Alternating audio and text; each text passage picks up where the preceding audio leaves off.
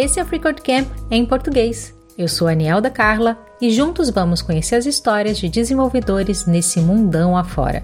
A ideia é simples: compartilhar a vivência e experiência de profissionais da tecnologia. Cada um com sua jornada, todas elas aqui, para que possamos aprender, nos inspirar e aplicar esse conhecimento em nossa própria vida tech.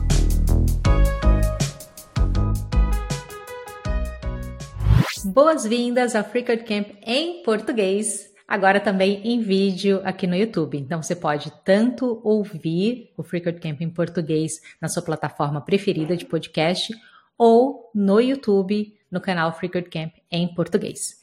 E no episódio de hoje, nós temos o prazer de receber Morgana Giovanelli de Souza. A Morgana atua como Developer Relations na Bot City e lidera a comunidade GitHub Open Source Community aqui em São Paulo. Desde seu início como desenvolvedora em 2016, ela se destacou no engajamento com comunidades de tecnologia e na promoção de inclusão e diversidade no setor. Além disso, a Morgana faz parte também da organização Feministech, uma comunidade feminista que reúne mulheres cis, trans, além de pessoas não binárias, para produzir, consumir e compartilhar conteúdo sobre tecnologia enquanto constroem um ambiente diverso e inclusivo. Seja muito bem-vinda, Morgana. É um prazer tê-la aqui. Obrigada por aceitar o convite. Que isso, muito obrigada. O prazer é todo meu. Tô empolgadíssima de estar aqui depois dessa apresentação maravilhosa, né, gente? Quem vê fala, nossa, quem vê pensa que eu faço tudo isso mesmo. Mas não, eu faço. E um pouquinho mais. Na, na conversa vocês vão perceber que eu sou meio viciada em comunidade. Vocês vão até me dar bronca aí, mas só tudo bem. Eu estou muito empolgada para conversar com comunidade contigo, porque se tem um assunto que é transversal em todas as entrevistas que, gente, que eu já fiz até hoje aqui no Freecode Camp, é a importância de comunidades no meio de tecnologia, da gente construir relações. Bom, vamos começar com a, uma das perguntas que eu mais gosto de fazer, que é como que você explica o que você faz para uma pessoa que está começando a trabalhar com tecnologia agora? Se eu for falar especificamente da minha profissão atual, né, de Developer Relations, eu tento explicar para as pessoas que, na verdade, eu sou uma pessoa que constrói relações entre outras pessoas. Então, eu participo de comunidades e aí isso me deu uma profissão, então eu gerencio comunidades, né? Eu ajudo as comunidades a encontrarem conteúdo, eventos, então eu proporciono o que a comunidade precisa, né? Então acho que esse seria um bom resumo. Não sei se é, é claro o suficiente, mas acho que é um bom resumo. É sim, e, e, é muito interessante entender o que, que, é o trabalho das pessoas que trabalham com, com tecnologia. E você é a terceira DevRel que eu entrevisto aqui, então vai ser muito bacana é, ver a perspectiva, porque por mais que a gente entreviste profissionais que trabalham, em teoria, no mesmo campo, cada um tem uma experiência totalmente diferente. Antes da gente mergulhar na tua profissão, vamos dar uns passinhos para trás e entender um pouco como que você começou na área de tecnologia. Como que foi isso para você? Primeiro que eu jamais imaginava que eu ia entrar na área de tecnologia, não era uma opção assim entre as que eu queria. É, até que em determinado momento eu estava lá naquela época de fazer vestibular e tudo mais, então eu testei fazer um dos vestibulares, que seria para uma faculdade é, pública, né, que é a FATEC, que, é, de Itaquaquecetuba. E aí eu passei vestibular, acabei passando, não passei nas outras nos outros cursos que eu queria, minha área estava direcionada totalmente para saúde, né, pelo menos na minha cabeça. E aí, quando eu fui assistir a primeira aula, eu falei, pô, é, é pública, né? Vou pelo menos economizar uma grana aqui, então vou estudar. O nome da, no curso na época era Informática para Gestão de Negócios. Esse curso nem existe mais, tá? Ah, o curso hoje em dia, se eu não me engano, chama Gestão de TI. E aí eu entrei nesse curso e foi paixão à segunda vista, eu brinco, porque na verdade eu acho que tecnologia já estava dentro de mim. É, meu pai já trabalhava com isso na época.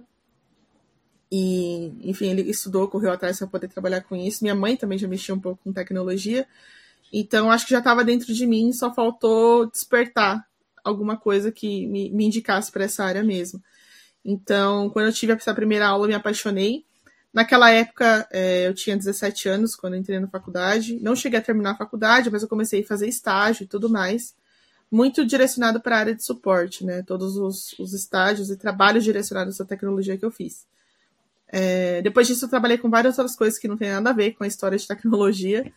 É, e muito mais para frente, depois, em 2014 ou 2015, por aí, não vou lembrar exatamente o ano, mas aí eu fui fazer um curso técnico, porque eu, eu tava sentindo falta de voltar a estudar e eu não tinha terminado a faculdade naquela época, né, como eu disse, é, por vários problemas, enfim. E aí eu fazendo esse curso de rede de computadores na ETEC, é, em Ferraz de Vasconcelos, é, de novo despertou o amor. Então, assim, eu sempre acho que fui muito apaixonada por tecnologia, eu só não sabia disso antes. E aí, quando eu terminei esse curso, é, eu tentei entrar na área, mas enfim, a gente sabe que tentar entrar na área de tecnologia sendo mulher, apesar de ser uma mulher branca e tudo mais, mas eu sou uma mulher, moro na periferia, então foi bastante complicado, né? Eu vi vários nãos e várias outras coisas bem piores que isso. Mas depois de um tempo, é, falei, poxa, acho que eu vou tentar fazer faculdade então. E aí eu entrei em análise de desenvolvimento de sistemas, comecei a fazer faculdade, e aí eu acho que Assim, não que eu, esteja descartando toda a minha experiência anterior, porque acho que tudo que eu fui vivendo até esse momento, assim, da faculdade, de novo, é, me ajudou muito. Mas aí foi quando eu consegui o estágio para trabalhar com desenvolvimento, que era o que eu queria na época, né? Isso foi 2016. É... E aí acho que foi a minha entrada na área de desenvolvimento de fato, assim. Desde então, eu sou desenvolvedora, trabalhei com várias linguagens, enfim, até chegar ao ponto de eu ser DevRel hoje. Então, acho que foi mais ou menos essa a história. É, é muito interessante ouvir o seu relato e entender como foi não linear. É, não só porque você foi encontrando obstáculos ali no caminho, mas a vida ela é não linear. É, então, acho que muitas pessoas, eu particularmente, me identifico bastante com isso que você está falando. Começa uma coisa, aí aparece outra coisa na vida, aí você tem que parar, e aí depois você reinicia. São, são vários desafios. É, eu gostaria de saber, nessa primeira tentativa de entrar no mercado de trabalho, que você fez o curso e aí depois você tentou entrar no mercado, do que, que era aquele curso que você fez? Era rede de computadores, especificamente. E quais eram as principais objeções ou a, os principais motivos assim que você sentiu que te bloqueavam de você conseguir essa oportunidade? Porque daqui a pouco a gente vai falar um pouco sobre o que, que mudou mais para frente quando você entrou na faculdade.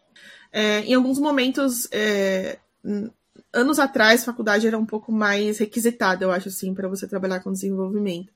Então, em alguns momentos, como eu não tinha terminado a faculdade anteriormente, isso me fez falta naquele momento, mesmo que eu tivesse estudando, ou no momento que eu terminei o curso técnico, isso fez falta.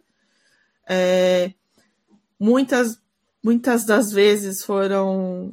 Eu vou falar que é preconceito claro e óbvio, porque assim, é, algumas coisas que eu ouvi como. Eu acabei de fazer entrevista e a pessoa entrava numa salinha e dava para ouvir, por exemplo, a pessoa falando, mas ela é mulher, eu não vou contratar ela. É, na empresa onde eu estava atuando naquele determinado momento, alguns anos atrás, eu tentei entrar na área de tecnologia na empresa onde eu estava. Eu estava trabalhando com outra coisa, era um outro papel, outra função, nada a ver com tecnologia. Falei, poxa, eu vou tentar aqui, né? Já que eu estou estudando, o pessoal está vendo que eu estou estudando, então eu vou dar uma cutucada para ver se de repente rola uma vaga para a área que eu quero. É, e aí eu só ouvia coisas como, ah, você é mulher, lá só tem homem, então você vai distrair é, distrair as pessoas, ou então, ah, você não. Enfim. Várias coisas eu fiquei ouvindo assim, e. É engraçado pensar agora nessa pergunta que você falou, porque eu tô tentando lembrar se teve alguma objeção técnica. Se alguém me questionou tecnicamente, eu não lembro disso acontecer. Assim, é claro que eu era uma pessoa iniciante, né, que, enfim, tava ali procurando a primeira oportunidade, mas eu não lembro de ter sido questionada tecnicamente, eu lembro de ter sido questionada por outros motivos, ou pela faculdade, é, ou por ser mulher, né, ser quem eu sou. É... Enfim. E aí, mas enfim, o, o, o que importa é que deu certo, eu acho, né, naquele determinado momento em que eu consegui uma determinada vaga de estágio, é, quando eu estava na, na faculdade, que eu também não terminei. Gente, eu não sou um bom exemplo, né, em relação à faculdade.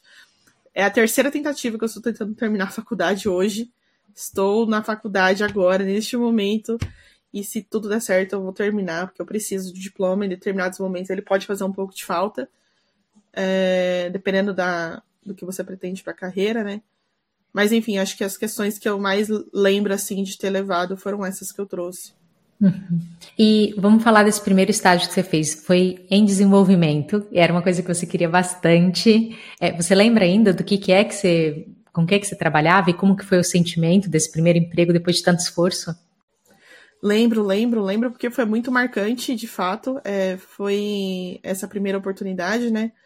Uh, na época a empresa não exigia tantas coisas, então acho que era uma vaga de estágio que fazia sentido ser vaga de estágio, né? Uh, e eu trabalhei, na verdade, os primeiros dias eu tive a oportunidade de ter contato com profissionais diferentes dentro da empresa. A gente teve um treinamento quando a gente entrou, então, tipo, foram dois meses em treinamento, e era da linguagem C Sharp. Depois desse treinamento, a gente apresenta um projeto e tudo mais, mas assim, você já está trabalhando. É... Eu tive a oportunidade de, de, trabalhar com um time de UX, tive a oportunidade de trabalhar com um time de front-end, de back-end, é, ficar um pouco do lado da galera que fazia análise de requisitos naquela época. Hoje não, acho que nem existe mais esse nome, né? A gente chama de outras coisas.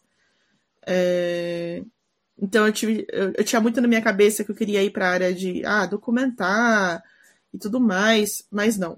Quando eu encostei a mão no C Sharp e entendi o que, que era o back-end e tudo mais, foi ali que foi a minha paixão.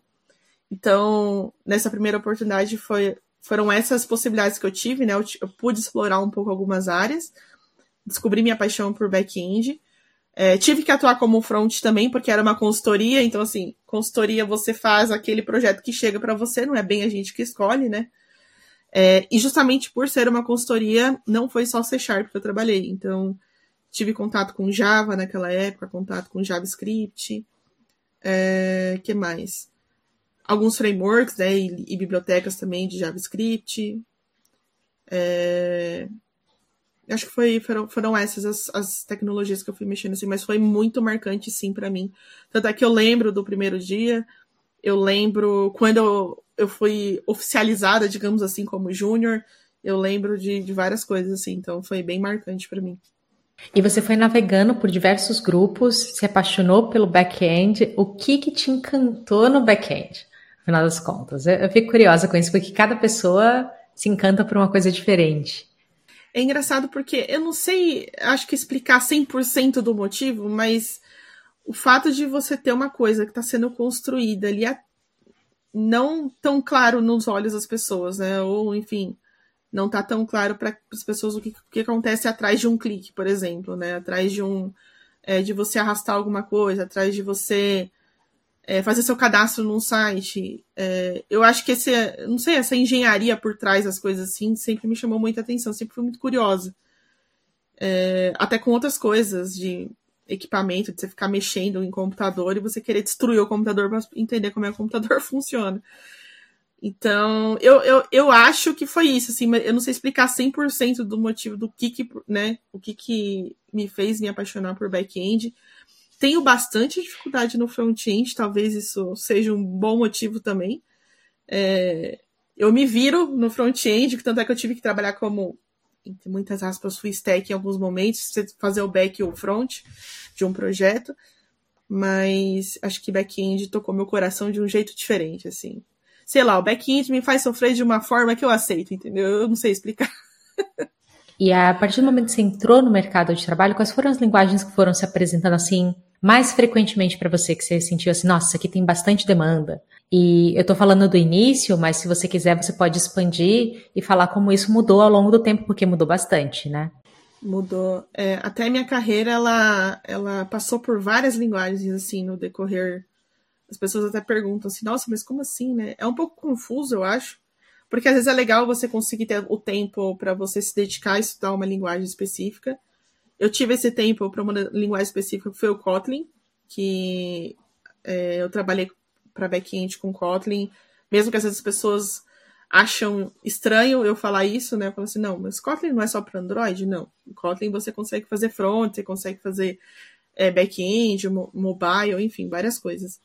É, então foi é engraçado também porque na faculdade a gente aprende C, C++, pelo menos foi o que surgiu para mim, né? E só no mercado que eu fui ver C Sharp, só no mercado que eu fui ver Java. Então foi acontecendo isso. foi C Sharp, era muito forte, mas eu acredito que era muito forte por causa dos clientes que a gente atendia. Eles já trabalhavam com C Sharp, então por isso que era toda hora aparecendo é, é, projetos assim. É, e até pela própria comunidade, né? Tinha a comunidade que eu fui, já conheci na época também, que foi em 2016, já fazia muita coisa em C Sharp, né? Muitas comunidades falando disso. E no decorrer do tempo foi surgindo a necessidade do Java. Java também sempre foi muito forte. E também foi quando eu trabalhei com ela, ainda ela, ela é hoje, né? Muito forte. É, JavaScript, acho que não tem nem o que falar. Né? Acho que onde a gente vai tem JavaScript na nossa frente. É, então é uma coisa também muito forte. É engraçado a gente pensar assim, né? Porque às vezes a pessoa fala assim, ah, mas a Morgana tá falando que todas as linguagens são fortes no mercado. Sim, porque to, cada uma delas está atendendo uma coisa, né? Então é, tem bastante coisa. E aí foi quando eu mudei.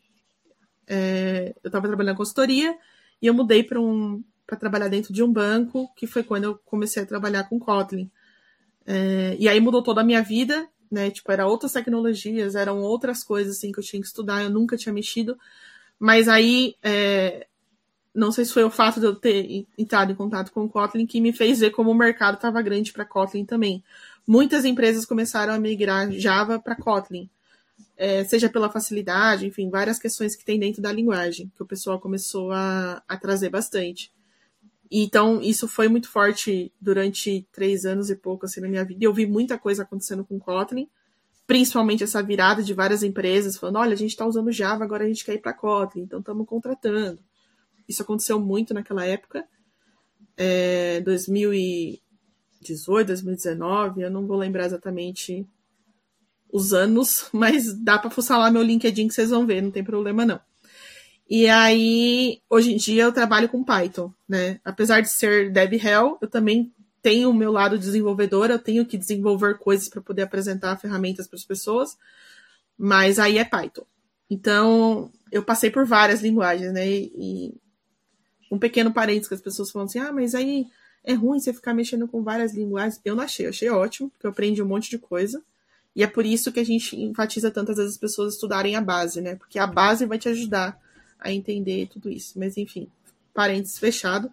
É... Então foram essas as linguagens que foram surgindo assim na, na minha vida, na, na, minha carreira. E todas elas têm seu espaço. Então, é... não sei C Sharp hoje, eu realmente não sei dizer porque eu não acompanhei mais o mercado de C Sharp. Mas Java, JavaScript, Python e Kotlin são linguagens que eu vejo muito forte, assim. Acho que C Sharp é porque eu me afastei um pouco, assim, da linguagem, acabei não vendo tantas outras coisas mas as demais, com certeza, tem bastante impacto aí pelo mercado. E aproveitando que você citou dessa sua experiência que agora como DevRel, você está trabalhando com Python, eu acho que um, uma coisa que seria interessante é entender que tipo de projeto um DevRel desenvolve. Eu sei, é muito amplo. Então vamos falar sobre que tipo de projeto essa DevRel desenvolve. Porque, ah tá, eu me relaciono com comunidade. O que, que é? é? Pode ser muito confuso. Então vamos tentar estruturar isso um pouquinho, o pessoal entender. Obrigada pelo disclaimer, porque eu já ia falar realmente se cada pessoa deve Hell vai desenvolver um projeto diferente. E aí vamos falar do que, que a Morgana deve Hell desenvolve hoje em dia. Eu não. É, a pessoa que ela deve Hell, ela não participa é, de uma entrega de um produto, como uma pessoa desenvolvedora faz. Então, eu, quando eu era desenvolvedora, eu participava, fazia lá as tarefas, ia fazendo parte da construção de um produto ou de um serviço ali que você está construindo, para que no final fosse um produto final, falar, olha, isso aqui está disponível para as, as pessoas clientes usarem. A gente desenvolve é, utilizando as ferramentas as quais a gente está trabalhando com. Então, por exemplo, é, no meu caso, como eu trabalho na BotCity, a gente tem lá o framework de desenvolvimento Python, e a gente tem também as ferramentas ao redor do mundo de automação, né? A BotCity é uma empresa que tem ferramentas para automação RPA. E aí a gente pode falar um pouco sobre isso depois. Então, o que, que eu faço? O que, que eu desenvolvo? Eu desenvolvo códigos que ajudam as pessoas a entenderem como que ela vai usar o framework. Então, eu pego o framework, faço uma. aplico aquilo em alguma situação. Então, por exemplo, ah, vamos construir uma automação de um sistema desktop. Então, eu uso as ferramentas que tem lá, mais a linguagem de programação, para mostrar como aquela ferramenta pode ser utilizada. Então, é, é, um, é um desenvolvimento meio educacional, digamos assim, né? A ideia é a gente explicar para as pessoas como que aquilo funciona e como é que a gente vai explicar como que aquilo funciona, fazendo o código junto com elas. Não é que eu vou entregar um produto no final, mas eu entrego sim um código que funciona, claro, né? Senão também tô defendendo errado a ferramenta. então a gente entrega um código que funciona, é, mas é muito mais para demonstrar como que aquilo vai acontecer e tudo mais. Isso acontece com outros exemplos também de outras pessoas que são DevRel, né? É, eu lembrei agora do Luiz da Twilio. Então, não é que ele constrói a ferramenta da Twilio, ele mostra pra gente como usar a Twilio como pessoa desenvolvedora. Né? Eu construo soluções junto com a ferramenta Twilio, enfim, e outras questões também. A parte que era é, Developer Advocate lá do GitHub, ela mostra pra gente como usar o GitHub, né? mas ela não constrói o GitHub por trás. Então, é essa a diferença, né? A gente, a gente ajuda no desenvolvimento da, da ferramenta sendo essa ponte entre a comunidade e a empresa. Porque a comunidade, a gente sempre, a gente que está na comunidade, falando agora Morgana da comunidade mesmo, a gente sempre tem feedbacks para dar sobre alguma ferramenta que a gente usa. Então, esses feedbacks é como se eu fosse os olhos, os ouvidos e o corpo inteiro, se precisar, que a comunidade tenha de comunicação entre ela e a empresa. Então, eu participo dessa forma do produto. Mas na questão do dia a dia desenvolvimento mesmo, é mais para demonstrar, ensinar. Olha, como é que eu executo, como é que eu rodo. Poxa, deu erro, como é que a gente faz? Então, assim, tem essa diferença, né? O que você está me falando, então, é que você atua muito com ensino também. Então, você tem que ter conhecimento técnico, você tem que saber aplicar a ferramenta, para que as pessoas possam aprender com você e entender, ter ideias do tipo, ah, eu posso fazer isso também, ou eu posso fazer uma outra coisa e construir em cima do que você já fez ali. E consegue usar mais a ferramenta e consegue potencializar o trabalho dela. Mas isso tudo só funciona se você conseguir ensinar.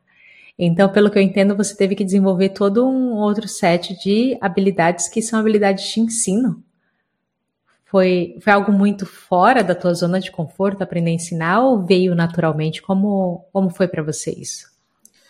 É, eu entendo que foi a própria comunidade que me direcionou também a desenvolver um pouco disso. Na verdade, é, eu sempre fui uma pessoa extremamente tímida, ainda sou tímida, é, apesar de ninguém acreditar quando eu falo, pois é. Mas eu tenho, eu tenho timidez, assim, eu sou tímida, assim. É, acreditem, por favor.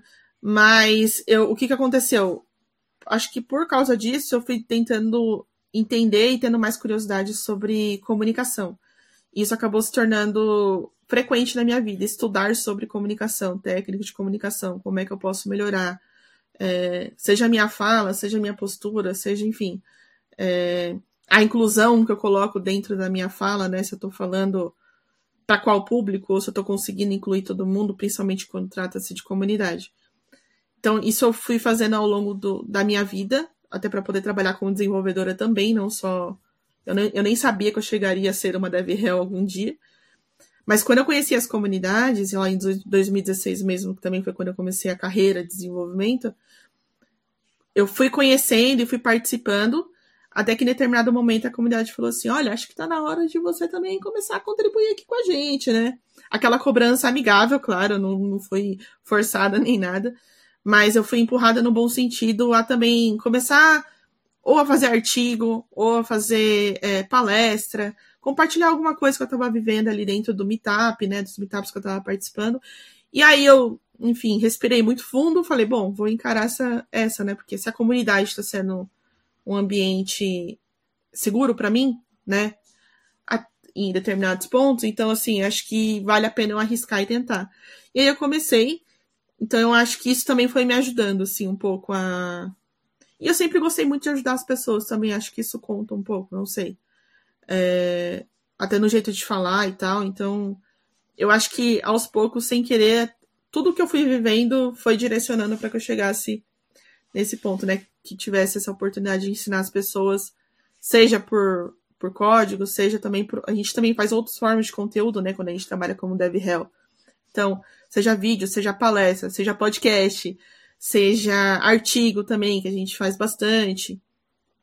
É, tem vários meios né, de você explorar essa, esse compartilhar conhecimento, né? É, e é engraçado também que você ficou falando, usando a palavra ensinar. É estranho para mim falar a palavra ensinar, porque eu uso muito mais o compartilhar conhecimento. Ensinar, sei lá, para mim parece uma coisa muito professores, e eu respeito muito essa posição de professor a professor.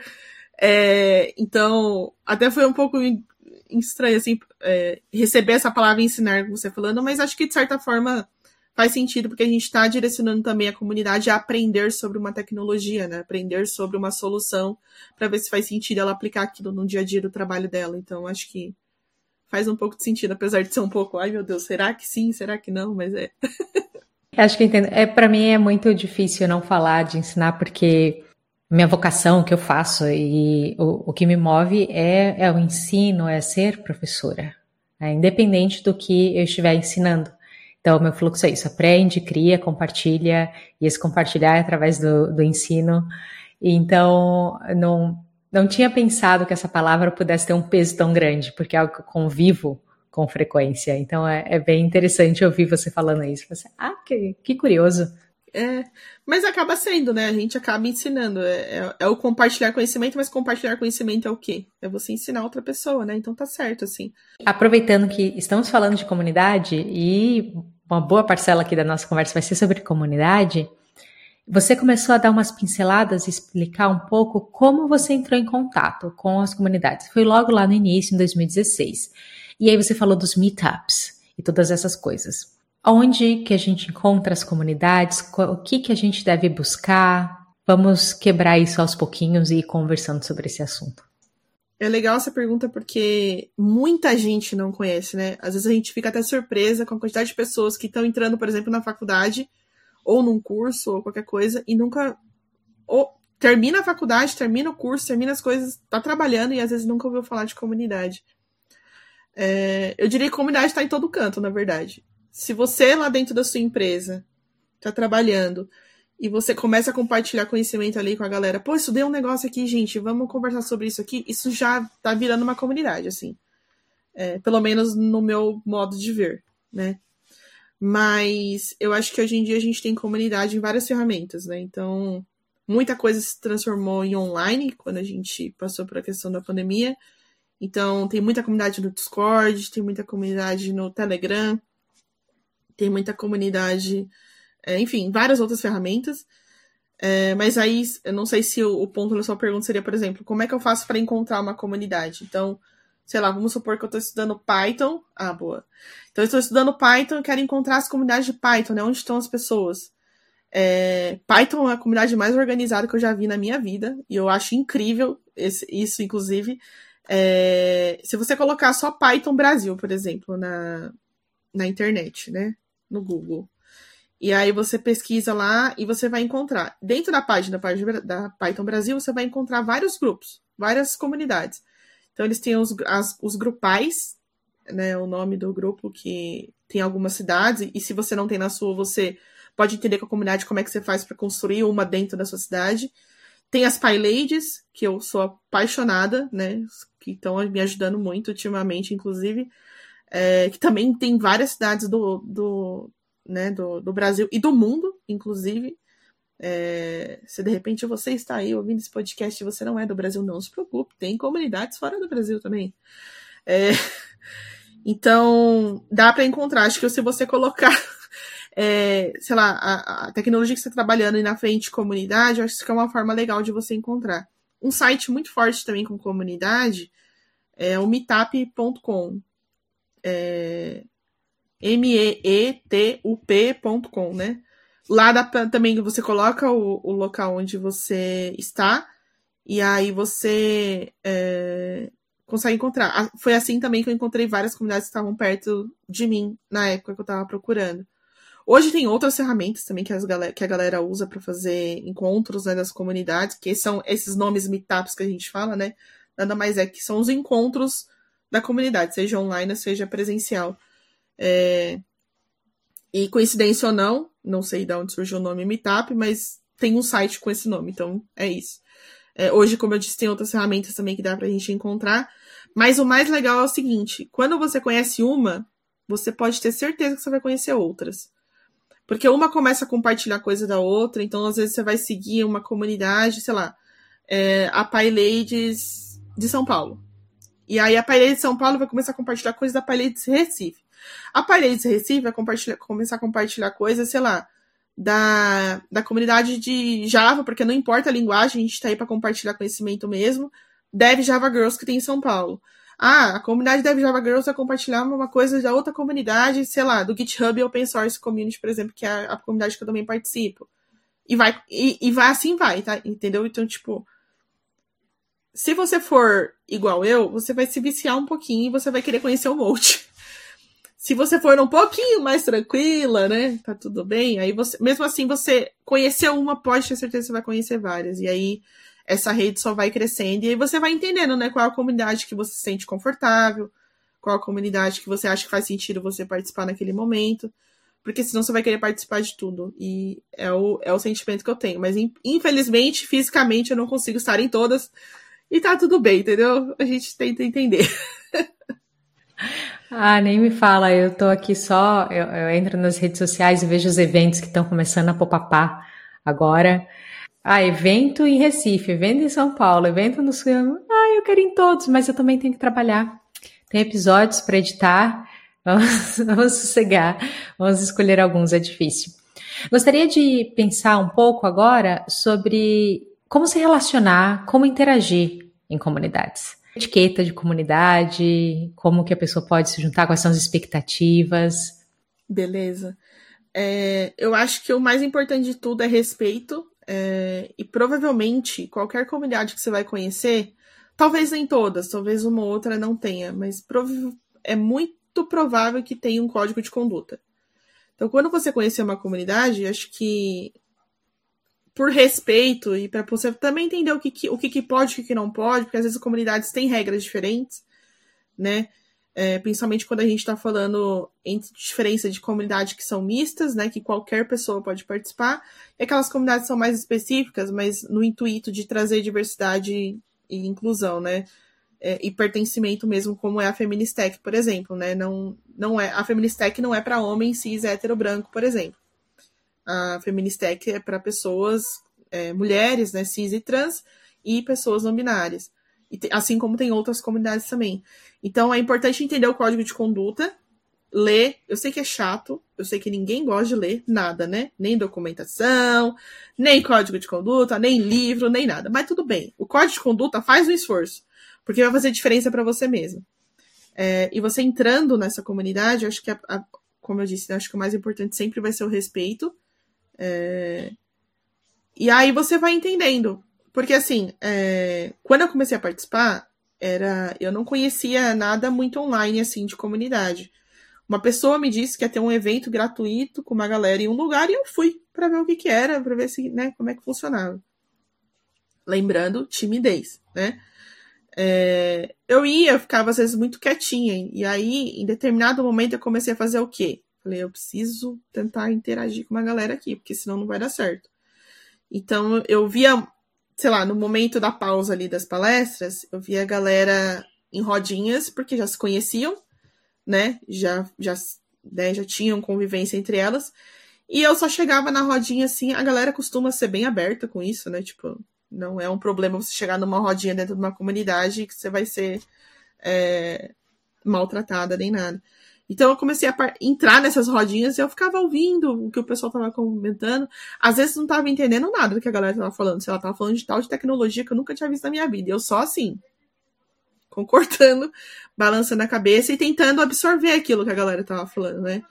Até que em determinado momento eu fui sentindo um pouco mais tranquila, então eu falava oi pra galera, então eu comecei a interagir aos poucos. Então, assim, é, eu sei que às vezes falar que a gente é tímida, ou que a gente é introvertida, ou que a gente tem qualquer outra característica que às vezes inibe essa questão de você é, interagir com outras pessoas, isso pode ser trabalhado na comunidade também, sabe? É, e se você não se sente bem fazendo isso pessoalmente, né, nas comunidades, né, indo num evento e, e entrando em contato com outras pessoas e conversando com essas pessoas, testa online primeiro, né? Veja um evento online que está acontecendo, de repente você interage num chat ali com o pessoal, e aí você descobre que aquela comunidade tem um Discord, você entra no Discord, entende lá como é que funcionam as coisas, vai olhando, é, vai observando. E pode ter certeza que normalmente o objetivo da comunidade vai ser te deixar ser uma pessoa bem-vinda lá dentro, né? É... De novo, não são todas as comunidades que a gente se sente à vontade. Eu sei que muitas vezes quando a gente está começando, principalmente quando a pessoa ela faz parte de um recorte, ela não vai se sentir à vontade, por exemplo, numa comunidade que é mista. É, mesmo que a comunidade seja. É, eu ia falar agradável, mas não é essa a palavra. Mesmo que a comunidade seja um espaço seguro, é, às vezes a gente não se sente segura lá dentro por ser quem somos e porque a gente vive numa sociedade que é complicada demais pra gente acreditar que as outras pessoas vão querer fazer o bem pra gente, né?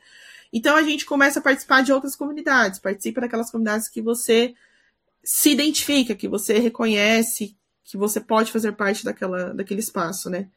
E entenda que aos poucos você pode ir fazendo parte de outros espaços também.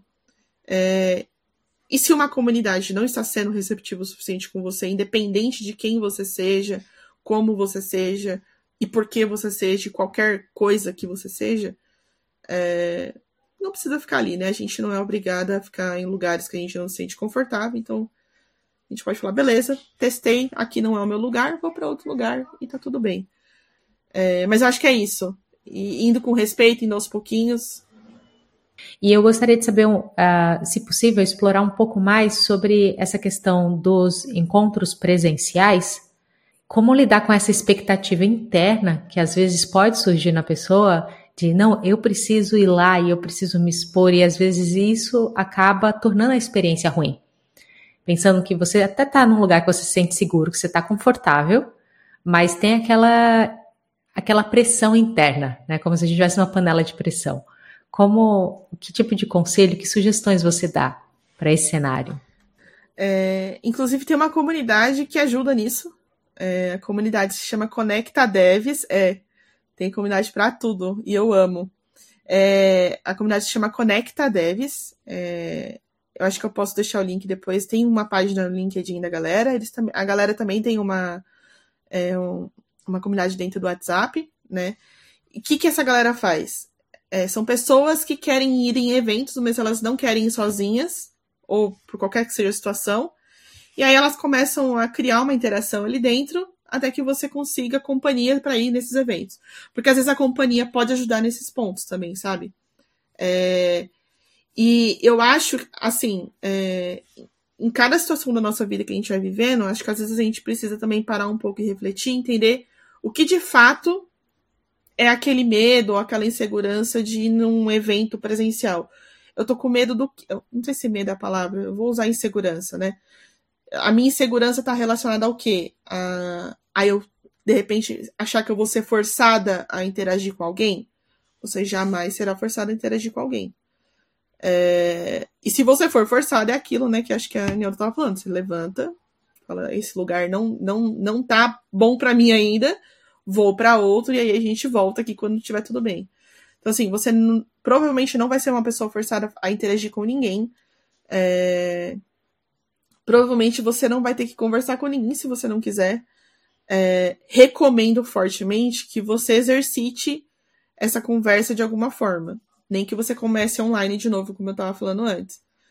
Por quê? Porque você começar a interagir com outras pessoas vai te ajudar de outras formas. Não só na questão de interação e praticar, porque eu acho que isso me ajudou muito também, o praticar.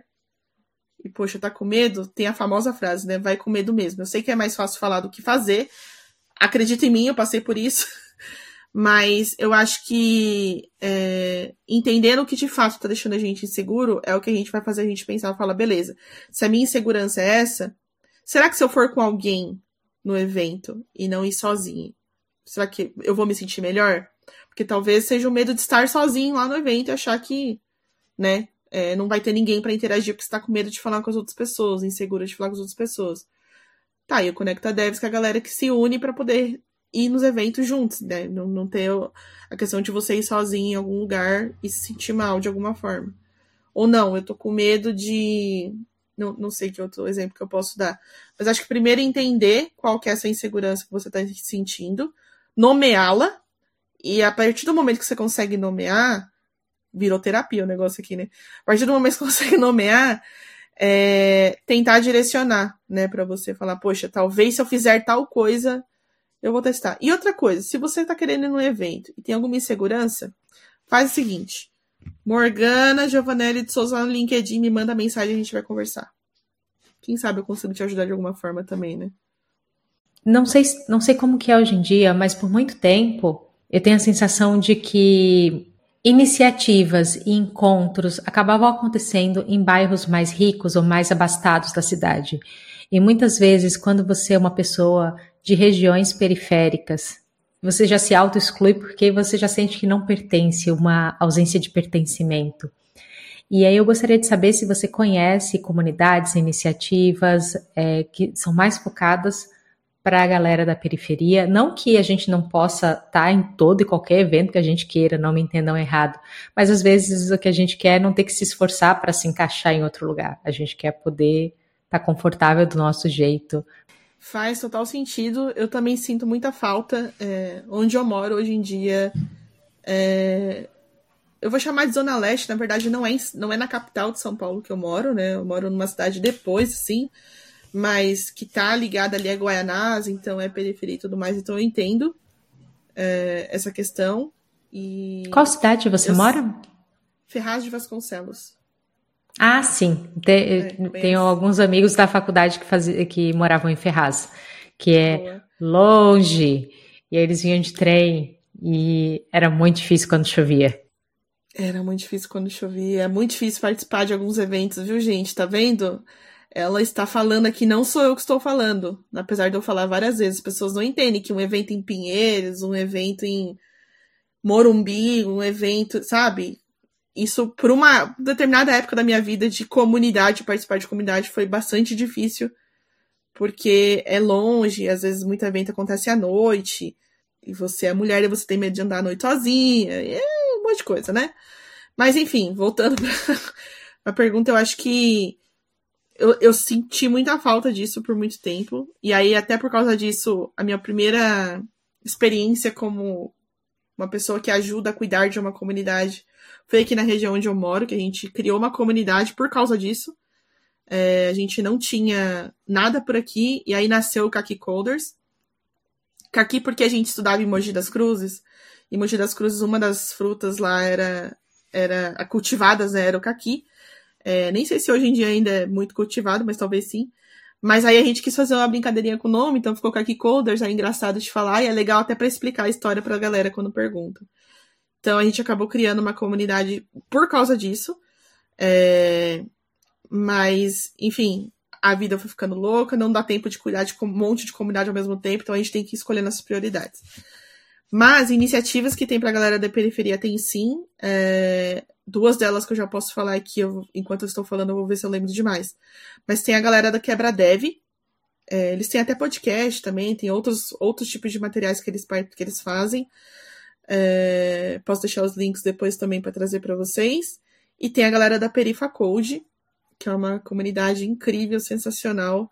Recomendo que todo mundo conheça as duas iniciativas que eu citei é, obrigatório, se você for mandar mensagem para mim no LinkedIn, primeiro você tem que ter ir lá ver quebra-dev e perifacode, tá? E tem que me provar que você. Brincadeira. É, mas são duas iniciativas muito importantes e muito legais, assim, que a galera faz é, de vários trabalhos. Tem uma outra iniciativa muito bacana que é, é uma comunidade diferente, é uma iniciativa um pouco diferente, direcionada para um público diferente também, mas ela se chama Mais Meninas na Tecnologia, que é uma iniciativa da Larissa Vitoriano e também vai atuar em periferia e tudo mais, mas para ensinar meninas a programarem e a conhecerem as tecnologias, enfim, descobrir que é uma possibilidade de carreira para elas e tudo mais. Então, iniciativa tem, mas eu concordo que muita coisa acontece muito para lá de São Paulo. E aí falando de São Paulo, né, as outras outras regiões eu não conheço muito, mas muita coisa muito para lá. E eu estou animadíssima para contar para vocês que eu não sei exatamente quando sai esse episódio, mas em março a gente vai ter um evento em Itaquera. Então assim, eu tô animadíssima porque eu nunca vi acontecer evento em Itaquera. Se aconteceu, peço perdão porque eu não sabia que tinha. É, e me manda, porque eu quero saber demais. E aí a gente vai fazer um evento em Itaquera. Eu, a Fernanda e a Nath, que a gente está gerenciando lá a comunidade do GitHub E é a primeira vez que a gente consegue fazer isso, então vai ser bem bacana. Então, além das comunidades que existem para galera como a gente, galera da periferia e tudo mais, eu acho que é legal também outras comunidades entenderem que elas precisam estar em espaços que elas normalmente não vão pensar. E aí, quando a gente tem diversidade da comunidade, provavelmente isso ajuda também, porque você vai lembrar de coisas e aprender coisas que você normalmente não pensaria, né? Então, sei lá, às vezes eu fico falando assim, ah, eu sou uma mulher e tudo mais, mas beleza, mas eu sou uma mulher branca. Então, talvez eu passe por situações que são diferentes de uma mulher negra, por exemplo, diferente de uma mulher indígena. E se eu tiver essas pessoas próximas a mim de alguma forma, talvez elas vão me ajudar a entender que a comunidade precisa estar em determinados espaços para determinadas pessoas que provavelmente não passaria pela minha cabeça. Então, fica aí o puxão de orelha para as comunidades também. Sou dessas. E também a pessoa vai saber, tendo diversidade, diversidade de olhares, a gente consegue oferecer uma experiência diferente. A gente consegue Sim. entender necessidades diferentes e até potencialidades também, porque a gente pensa muito nas limitações. Que, ah, então, se eu tenho diversidade, as pessoas vão poder falar das limitações aqui. Mas também ela pode falar: ó, oh, sabia que dá para fazer tudo isso aqui dentro dessa perspectiva? É, é algo enrique enriquecedor também, da mesma forma. Adorei a ideia desse evento em Itaquera ser. Me manda mensagem depois, porque eu subo. Eu moro na Baixada, eu subo para São Paulo, vou lá para Itaquera. E aproveitando que está falando sobre essa iniciativa em Itaquera, que é do GitHub São Paulo, me fala um pouquinho mais sobre essa comunidade que você trabalha do GitHub. Primeiro, só deixando muito claro que eu não trabalho no GitHub. Muita gente pergunta, então eu já falo isso logo de primeiro, porque as pessoas veem, ah, tá GitHub no nome da comunidade, as pessoas pensam que a gente trabalha lá. A gente não trabalha lá. É uma iniciativa do GitHub que nasceu ano passado com a Developer Advocate que trabalhava lá aqui no Brasil, que é a Pat Codes. A galera aí talvez conheça. É, procurem ela no LinkedIn também para vocês adicionarem. É, acho que está como Pat Parra lá. Pat com P-A-C-H-I. É, depois a gente pode explicar porquê, mas enfim. É, e aí é, ela teve essa iniciativa de criar comunidades, é, junto com o GitHub, né? De criar comunidades espalhadas pelo Brasil. Então, a gente começou no passado, começou em março. E aí eles colocaram em algumas cidades, não são em todas ainda, mas tem algumas cidades. Uma é São Paulo, a outra é Florianópolis, a outra é Salvador e a outra eu vou lembrar Fortaleza. Por enquanto são essas que existem. E aí eles convidaram algumas pessoas da comunidade, que são ativas na comunidade, para ajudar a gerenciar esses espaços nessas cidades. Então acabaram me convidando, e que foi uma honra gigantesca para mim, assim, um reconhecimento enorme. E aí, em março do ano passado, a gente começou a fazer. Então, qual que é o objetivo? Um dos objetivos da comunidade é trazer a parte de open source, GitHub e comunidades também, né? Que é um assunto que a gente acaba discutindo. E traz outros assuntos também, como desenvolvimento, etc. Mas o foco é open source. E é importante lembrar que open source é uma coisa que pode ajudar muito a comunidade, porque tem muitas ferramentas que acabam ajudando. É... E só lembrar que open source não é a mesma coisa que coisas gratuitas, né? Tem uma polêmica, inclusive, em cima disso e tudo mais, mas é importante só separar essas coisas, né? Acho que open source tem coisas que são gratuitas, sim, mas não é, é igual, né? Uma coisa não é igual à outra. E é justamente uma, uma coisa importante, um motivo importante da gente discutir isso na comunidade. E levar isso para a comunidade, porque às vezes pode ser uma oportunidade bem interessante para quem está começando, ou para quem já está na carreira, mas quer testar outras coisas e tudo mais. Então, o foco acaba sendo esse. E são eventos presenciais que a gente faz. O objetivo é realmente fazer a comunidade se encontrar, né, e tal. Em alguns momentos a gente consegue recursos. Lembrando, né, acaba sendo ainda uma comunidade. A gente não tem recursos. Mas quando a gente consegue patrocínio para fazer, por exemplo, uma transmissão e tal, a gente faz. Mas o objetivo principal é fazer a galera se encontrar mesmo e ter essa interação para discutir esses assuntos. E, e, eu achei bem legal essa iniciativa e a gente continua ainda cuidando lá. Faz quanto tempo que você faz parte de, de forma voluntária nesse trabalho? Tá, nesse do GitHub desde março. Então, são 10 meses? Acho que eu não sei se eu fiz conta certa, mas é mais ou menos isso. E aí, no seu aniversário de um ano, vai ter esse evento no Itaquera. Olha mesmo. Ai, amei. Nem tinha me tocado disso. Mas é, no aniversário de um ano vai ter esse evento em Itaquera. Vai ser dia 2 de março. É, e a gente tá empolgadíssimo, assim, para realizar esse evento num espaço que a gente jamais pensou que poderia dar certo, mas deu. Quem que pode se sentir convidado e que faz sentido ir? Qual que é, o, qual que é a ideia desse evento?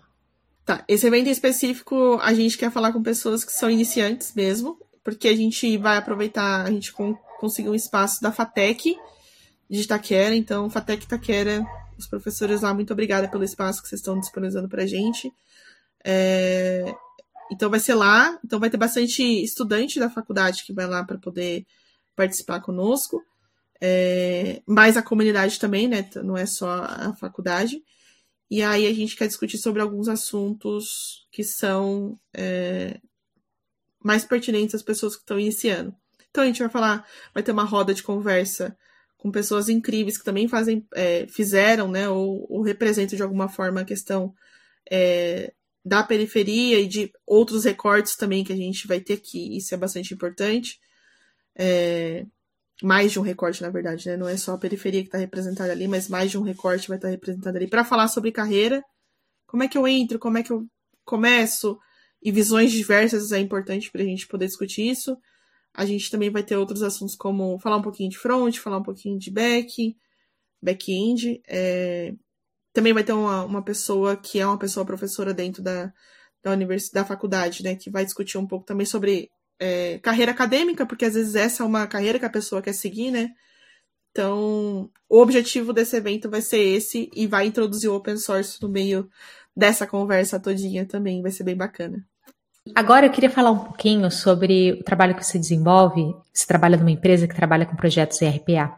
E sempre que a gente tem oportunidade, eu gosto de poder explicar conceitos, pedir para o convidado explicar algum conceito aqui, para quem está ouvindo, que está começando, que não é tão experiente, possa se familiarizar. Então, você podia me falar um pouquinho sobre o que é RPA, como funciona? Boa, legal.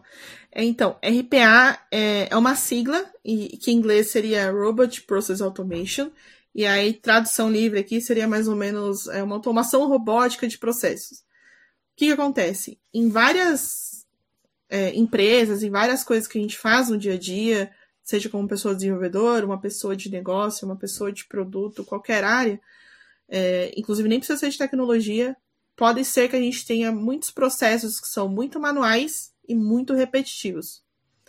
Então, imagina a galera da contabilidade, por exemplo, de uma empresa que precisa emitir diversos tipos de notas fiscais, que precisa lidar com diversas questões, é, processos a lidar com a Receita Federal, por exemplo, para você ir fazendo. Isso é muito manual em alguns momentos. É... Que outro exemplo eu posso dar? a galera que é de recursos humanos, que às vezes tem várias coisas também que podem ser automatizadas, que precisam lidar com processos na hora de contratação, que às vezes é muito manual. Então, assim, é manual e repetitivo, grandes são chances de poder ser automatizado. Nem tudo precisa ser automatizado, isso também é preciso ser dito. E aí o RPA é, é esse processo de automatizar as coisas. Em vez de ter uma pessoa fazendo manualmente, eu vou construir uma solução com alguma tecnologia na qual eu consiga fazer com que essa tecnologia faça aquele processo para mim. Então seria mais ou menos isso. E aí como é que se faz isso, né? E aí tem várias vários tipos de solução. Tem soluções, por exemplo, que são no code, low code, o que, que seria isso também? No code são soluções que você não precisa fazer código algum. Né? Normalmente são coisas que você clica e arrasta e monta algumas coisas que são pré-prontas para que você consiga executar algum determinado fluxo para que aquele processo funcione. Low code, é, ele é uma ferramenta que ainda assim não, não necessariamente precisa de código, mas é, você pode usar código em determinados momentos muito específicos assim para você poder colocar e construir esse fluxo para fazer esse processo que você precisa automatizar. E aí tem um processo que é codar, né, o codificar, fazer o código para você também construir a sua automação. E automação também é um conceito bem abrangente, porque a gente pode falar de automação de testes, automação de diversos tipos de automação que tem em fábricas, né, que são robôs que vão fazendo coisas ali para fazer para construir algum determinado produto, por exemplo. Mas lembrando que a gente está focando aqui em RPA, que são processos manuais e repetitivos em diversos tipos de negócio. E aí o que eu trabalho seria isso, então, é, eu, dentro da BotCity a gente tem é, o framework para fazer o desenvolvimento dessa automação em Python. Então, é um framework que ajuda a gente a construir essa automação.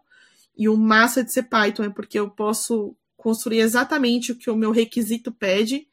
Então, eu consigo fazer exatamente o que aquilo que está sendo pedido seja feito. Né? Eu consigo é, customizar a minha solução e fazer da forma como ela é necessária, tanto quanto eu posso usar diversos outros frameworks que também são open source, assim como o nosso lá da BotCity, para trabalhar em conjunto comigo. Então, por exemplo, tem gente que faz automações com uma, um, um framework chamado PyAutoGui. Aí tem também. É... Muito bom que fugiu os nomes das coisas para mim agora. Tem Selenium, que muita gente conhece Selenium também como uma ferramenta que ajuda em testes, mas também pode ajudar um pouco em RPA. Enfim, tem vários frameworks que você pode trabalhar em conjunto justamente por ser open source e por ser Python. E aí a gente também tem outras ferramentas que ajudam nesse desenvolvimento. Então tem a, a ferramenta para gerenciar, tem a ferramenta que a gente consegue usar, por exemplo, visão computacional, que eu acho muito massa. Que é assim, por exemplo, você tem alguma coisa na tela que você precisa mapeá-la porque você precisa fazer com que o robô clique num determinado lugar naquela tela daquele sistema que você está interagindo. Então, por exemplo, a pessoa teria que cadastrar uma nota fiscal num sistema que está instalado no computador. O que, que ela faria? Pega o mouse, clica num botão, clica no outro, preenche um dado, coloca o CNPJ, sei lá, tô chutando aqui. E aí no final ela põe lá salvar PDF e enviar para algum sistema ou para algum e-mail. Então você vai mapear a tela com inteligência artificial, o que é muito massa, que é essa parte da visão computacional, né? Especificamente visão computacional, que você consegue. É, é como se fosse o olho humano ali atuando, né? Você vai identificar onde está aquele botão, por exemplo, que precisa ser clicado, e com isso você faz o robô clicar lá onde você quer que seja clicado, que é uma outra ferramenta que dá para usar. Mas é muito forte essa questão também do Python aí para automação RPA, como você estava falando. E o fato de ser open source é muito massa. E ser DevRel de uma ferramenta open source é muito legal também, é muito divertido, porque eu gosto e respeito muito, então é muito massa. Você acredita que isso é uma coisa que é relevante para alguém que está trabalhando com projetos e quer montar seu portfólio? Ou é algo mais que tem que ter uma demanda? Eu acho que todo mundo basicamente tem a demanda de usar RPA em algum momento na vida. Tem alguma coisa que você faz que provavelmente você gostaria muito de automatizar aquilo. Mas assim, é muito relevante mesmo para as pessoas que estão começando. Inclusive, a gente tem visto até no mercado um, um movimento muito forte de ter muitas empresas que estão querendo automatizar coisas. E aí, muitas empresas estão indo atrás de pessoas desenvolvedoras que são, são desenvolvedoras de Python. Outras linguagens também dá para fazer isso, né? Não estou falando que Python é a única linguagem que dá para você automatizar. Tem gente que usa Golang, por exemplo, tem gente que usa JavaScript também. É, então pensa que a ideia é você construir um script que faça coisas para você, né? É, basicamente quase qualquer linguagem você consegue usar para fazer isso, mas Python tem sido muito forte justamente por ser open source e porque você consegue integrar outras coisas ao redor dele, né? Pela comunidade ser muito forte, é, ter outros frameworks, a parte de segurança, a parte de teste, enfim, tem várias coisas que você consegue falar. Mas se você é uma pessoa iniciante, você está pensando de repente se valeria a pena estudar sobre isso, eu recomendo fortemente, porque o mercado tá. Agora a gente vai entrar numa parte mais de curiosidades e perguntas, assim, para a gente se conhecer um pouquinho melhor. E aí, eu queria começar falando sobre os abacatinhos.dev. É, como, como que é os abacatinhos.dev? Me explica o que é isso. É um nome muito simpático. Não é? Eu gosto muito desse nome também. O que acontece? A Paty, que eu já falei para vocês aqui em alguns outros pontos do, da nossa conversa, ela é uma amiga muito querida e ela é uma referência para mim dentro dessa área de DevRel. É, ela começou a trabalhar nessa área já tem alguns anos e ela me ajudou muito também nessa questão de, é, de entrar para essa área, né? Porque eu, eu meio que cutuquei essa área de DevRel dentro de uma empresa na qual eu trabalhava e aí depois eu consegui essa vaga dentro da BotCity, então continuei trabalhando como DevRel. Mas ela se tornou uma pessoa mentora para várias outras pessoas que tinham interesse em trabalhar nessa área de Dev Hell. Ou, e aí, insira aqui qualquer outros nomes, né? Que às vezes a gente ouve Tech Writer, Dev Hell, Developer Advocate, Developer Evangelist, enfim, Community Manager, tem um monte de nome. Vamos resumir aqui no Dev Hell para ficar mais fácil. É, e ela se torna, acabou se tornando mentora de muitas dessas pessoas, inclusive minha. E para reunir essa galera que ela estava mentorando, ela criou essa iniciativa que é o abacatinhos.dev. Então é onde tem uma galera que tem interesse em trabalhar ou já está trabalhando, e a gente usa esse espaço, essa comunidade, né, que se tornou é, para trocar experiências do, do, de cada pessoa que está trabalhando na área de DevRel em empresas diversas, em empresas diferentes. E aí o nome, né? Como é que a gente explica o nome abacatinhos? O que acontece? Em inglês existia e ainda existe a função Developer Advocate. Acho que eu até falei ela aqui algumas vezes para vocês. Advocate, é, dependendo da forma como você pronuncia, parece até um pouco avocado. O avocado em inglês significa abacate, né? Então, é, acabou se tornando meio que um símbolo da área esse abacate. E aí você até vê, é possível que você veja pessoas que atuam na área de DevRel usando um emotezinho do abacate na frente do nome, ou em qualquer outra coisa, ou qualquer referência lá. Faz um slide cheio de abacate, que eu já fiz também. Enfim, sempre vai ter um abacate em algum lugar. Virou easter egg, eu acho também. E aí ela usou esse nome abacatinhos, porque a gente, nós somos os abacatinhos dela, né? Pra ela poder mentorar. E, enfim, aí nasceu essa comunidade pra gente trocar ideias sobre DevHell. Próxima pergunta é sobre outra comunidade aí que você faz parte, é o Feministec.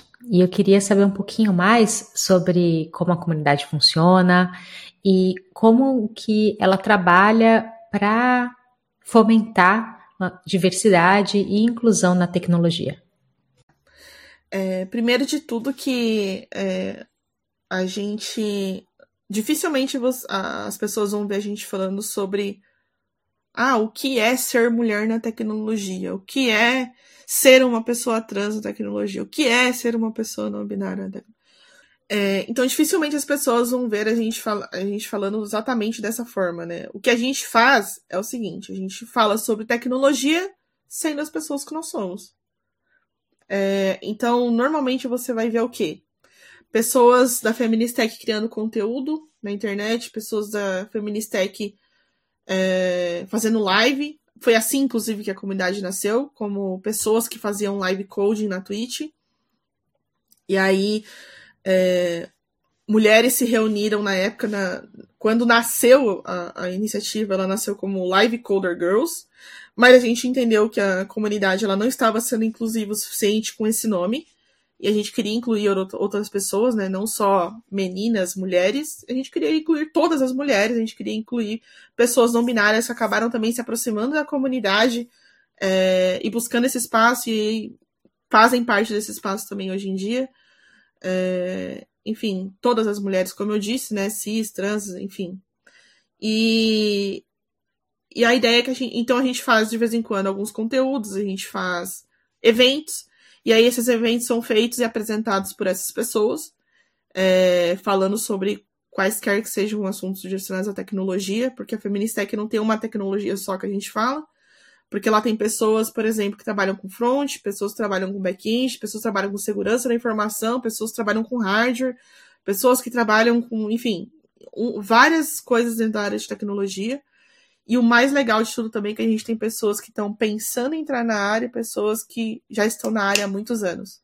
Então toda essa diversidade de coisas que acontece lá dentro é muito rica, assim, é, é para todo mundo que tá lá dentro. E aí a gente produz, então, eventos e coisas para mostrar essas pessoas, né, elas produzindo conteúdo e falando sobre tecnologia de uma área que elas estão estudando ou trabalhando, e, e aí não importa, né, o espaço é para todo mundo mesmo. É, e é dessa forma que a gente tenta promover é, essa questão da diversidade e tudo mais, mostrando que a gente sabe sim falar sobre tecnologia, qualquer assunto que seja, em qualquer discussão que seja. É, a gente sempre, todos os lugares que a gente vai, inclusive, a gente carrega o nosso código de conduta junto com a gente. Porque às vezes acontece, ah, vamos chamar a Feministec para fazer o evento. Tá, mas primeiro você tem que estar de acordo com o nosso código de conduta e aí sim a gente vai fazer alguma coisa com vocês. Por isso que eu falei lá atrás que código de conduta é uma coisa muito importante para as comunidades, porque às vezes tem coisas que a comunidade passa e aprende e ela quer continuar fazendo com que aquilo seja um, aquele lugar seja seguro e tudo mais. Então, é, a gente segura muito firme o nosso código de conduta. E aí a gente sai fazendo um monte de coisa. A gente tava fazendo podcast, tava... Nossa, se for falar tudo que a Feministec faz aqui, eu fico até amanhã. Mas procurem aí, o, o site é bem bacana, tem bastante coisa lá para vocês conhecerem da, da comunidade. E então, basicamente, a Feministec, ela abre o espaço para que possa ter essa diversidade e essa inclusão de forma deliberada. Então, é uma comunidade intencional. Existe uma intenção ali e se trabalha com isso. Muito bacana. Três últimas perguntinhas que eu quero te fazer. A primeira é: o que, que você está aprendendo atualmente? E pode ser relacionada ao seu trabalho ou não. Eu estou sempre estudando comunicação de alguma forma, seja escrita, seja falada, seja, enfim. É, eu estou tentando começar a aprender Libras, porque é importante, então eu estou tentando aprender. Espero que eu consiga. Ai, meu Deus, sim. Espero que eu consiga. É, eu também estou estudando espanhol. Isso muito por uma vontade minha, mas também é uma questão muito profissional. Eu sinto que essa área de DevRel, ela pode ser muito mais forte na Latam, né, falando é, América Latina. Então eu sinto que essa linguagem, essa língua, esse idioma, né, ele pode ser bastante importante para minha profissão. Então estou tentando estudar espanhol também. Python eu estou estudando o tempo todo, porque faz parte do meu dia a dia, e, é, e mesmo que eu trabalhe com isso, eu continuo estudando sobre isso, tenho muita coisa para aprender ainda. Uh, e a comunidade me ajuda muito, como eu falei, né? As PyLadies são sensacionais, estão me ajudando bastante. Um abraço e um beijo especial para a Bruna. Bruna, você sabe que você me ajuda muito. Bruna Ferreira, Bug LCIF, vai seguir lá nas redes sociais também, sou dessas que faz propaganda dos outros. Bom, tem as coisas da faculdade, né, que eu tô fazendo, que é EAD, mas aí cada semestre é uma coisa, então a gente também entra aí nessa na parte de estudos. Mas o meu foco e também DevRel, eu costumo ler coisas sobre DevRel, estudar coisas sobre DevRel, porque também é a área que eu sou completamente apaixonada e quero ser melhor cada vez mais, então seja livro, seja live, seja evento de DevRel, de alguma forma você vai me ver em algum cantinho só para nem que seja só para ficar ouvindo, assim, ó, para aprender as coisas. Pergunta 2. Como você gosta de aprender? Não é o quê, é como. Como você gosta de aprender? Eu sou muito. Eu preciso fazer e ver a coisa acontecendo para eu aprender, assim. É, então, por exemplo, eu sou muito visual. Eu não sei se essa é a palavra certa, mas eu sou muito visual. É, até para eu resolver alguns problemas, por exemplo, eu tô olhando pro lado que eu tô olhando pro meu caderno rabiscado, que eu ia dar o exemplo. Então, é, por exemplo, tem um código para fazer, é, eu gosto de desenhar o fluxo, de como que ele vai funcionar, pelo menos na minha cabeça, mais ou menos assim.